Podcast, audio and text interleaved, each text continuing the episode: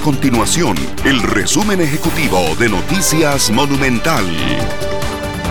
Hola, mi nombre es Fernanda Romero y estas son las informaciones más importantes del día en Noticias Monumental. Tengan mucha precaución si durante esta semana visitar alguna playa del Caribe o del Pacífico Norte, ya que las autoridades alertaron por las condiciones de oleaje en esas zonas.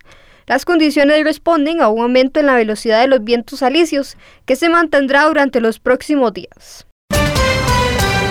La Fiscalía General registra una causa abierta contra el diputado del Partido Liberación Nacional, Gustavo Viales, por el presunto delito de recepción de contribuciones ilegales que contempla el Código Electoral.